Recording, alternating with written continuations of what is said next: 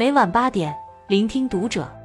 各位听友们，读者原创专栏现已全新上线，关注读者首页即可收听。今晚读者君给大家分享的文章来自作者锦山月。人到中年，远离多巴胺，靠近内啡肽。罗翔老师曾问网友：“你是喜欢看言情小说、听爆笑段子，还是喜欢读莎士比亚？”不少人立马选择了前两者。再问：“如果选一个留给孩子呢？”大家又都选择了莎士比亚。回到生活中，花一周啃完一本名著，跑步半年瘦了十斤是快乐；刷视频、打游戏、吃夜宵、买买买也是快乐。你会选择哪种？有人问。都是快乐，有何区别？区别可大了。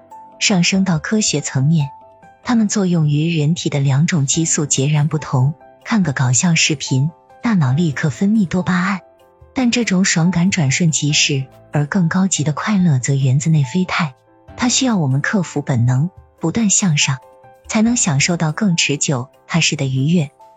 有句话说得好：少年只知多巴胺，中年才懂内啡肽。追求哪种快乐，不仅决定了每个人的生活质量，还是人与人之间的分水岭。你有没有过这种经历？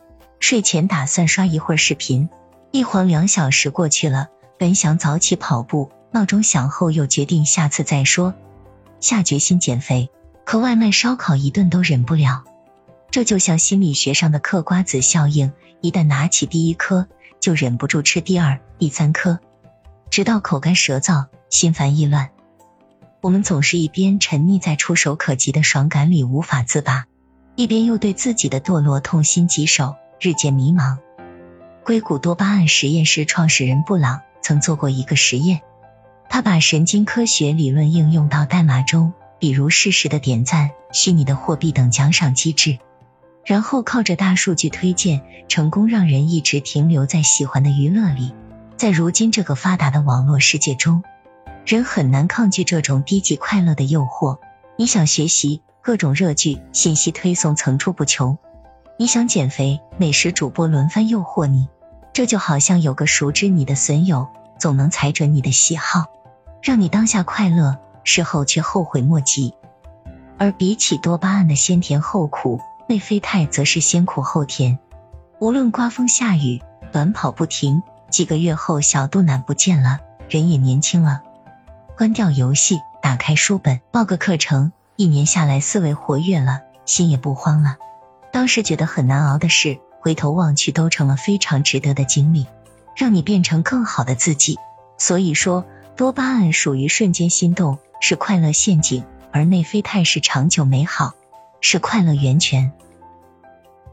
博主进化说过一段醍醐灌顶的话。人在天赋上差距并不大，但最终的成就却相去甚远。除了境遇、运气等，最根本在于有些人走在了追求多巴胺的路上，而有些人却选择了内啡肽，把时间消耗在低级娱乐上。一年到头不是活了三百六十五天，更像是活了一天，重复了三百六十四遍。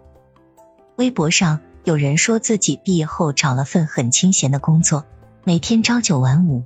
一下班就开始玩手游，一局接着一局，瘾上来时甚至编瞎话请假也要玩。结果实习期没过就被辞退了。可失业后，他仍无法摆脱游戏的诱惑，一边啃老，一边在虚拟世界中寻求刺激。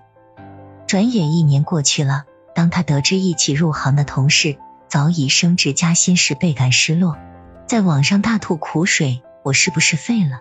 太厌恶现在的自己了。多巴胺快乐就是一个爽字，不需要任何努力去享受就好了。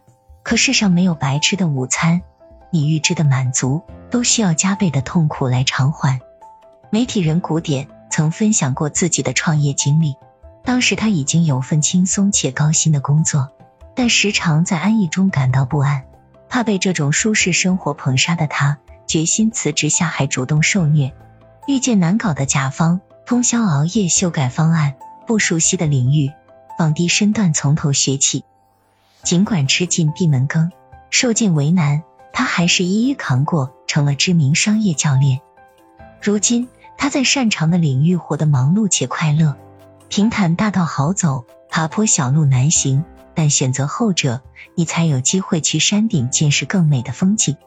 就像亚里士多德讲的，在追求快乐上，和动物相比，人追求的快乐应该更高级和伟大。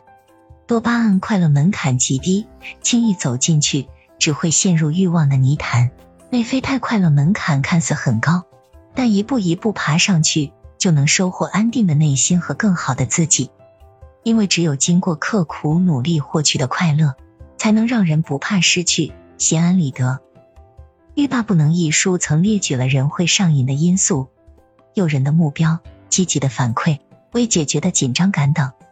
比如，只要朋友圈发几张精修图，就能在点赞中感受到外界友好的反馈；工作压力太大了，通宵追剧就能让人暂时忘忧。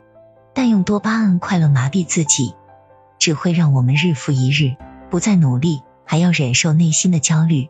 想要转换到内啡肽的赛道上。你需要极致的自律与可实操的方法。一、计划性的忙起来，用微习惯获取内啡肽。我们的大脑天生喜欢偷懒，当诱惑来临，潜意识会诱导你沉迷于低级娱乐。明白这一点，就不能一刀切式的拒绝多巴胺，而是要刻意练习，用一个个微习惯获取内啡肽。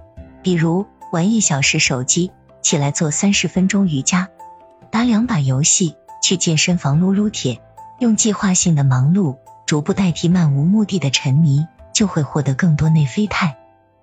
二、人为增加获取爽感的成本。前几天和朋友聊天，他说他为了不刷视频，把相关 app 全删了。起初浑身难受不自在，后来干脆手机一丢，干家务、做运动、读书。这种人为增加获取爽感的成本。反而让他收获了满满的高级快乐。正所谓不舍不得，断了多巴胺的后路，自然能踏上追求内啡肽的道路。三、克制欲望，生活越简单越快乐。科学家做过一个实验，在笼子里挂一盏灯，灯一亮就给猴子喝果汁。重复多次后，猴子们没心思干别的，整天盼着亮灯，看灯亮了，又希望果汁能多给一点。结果果汁毫无增加，猴子们在失望中变得烦躁难安。欲望操纵下的快乐终会成为一种折磨。作家宋墨曾说：“我们往往进入这样一个怪圈，总以为得到了某些向往已久的东西，就会安定满足了。可真得到后，却觉得不过如此，更大的欲望立刻接踵而来，人也越来越累。真正的快乐，绝不是被欲望控制的低级消遣。”而是更高级的享受。回到开头的问题，罗翔是怎么选的呢？他说：“所有的爽都是瞬间的东西，人类真实的快乐是恒久的努力。刷视频、熬夜是很开心，但你为什么在这种开心中越来越恐慌？相反的，当你明明不想动，还坚持去健身；明明很累，还爬起来去学习；明明想躺平，还坚持把工作干好。”却能感受一种心安的快乐。低级快乐如璀璨烟花，转瞬即逝；高级快乐如静水深流，治愈人生。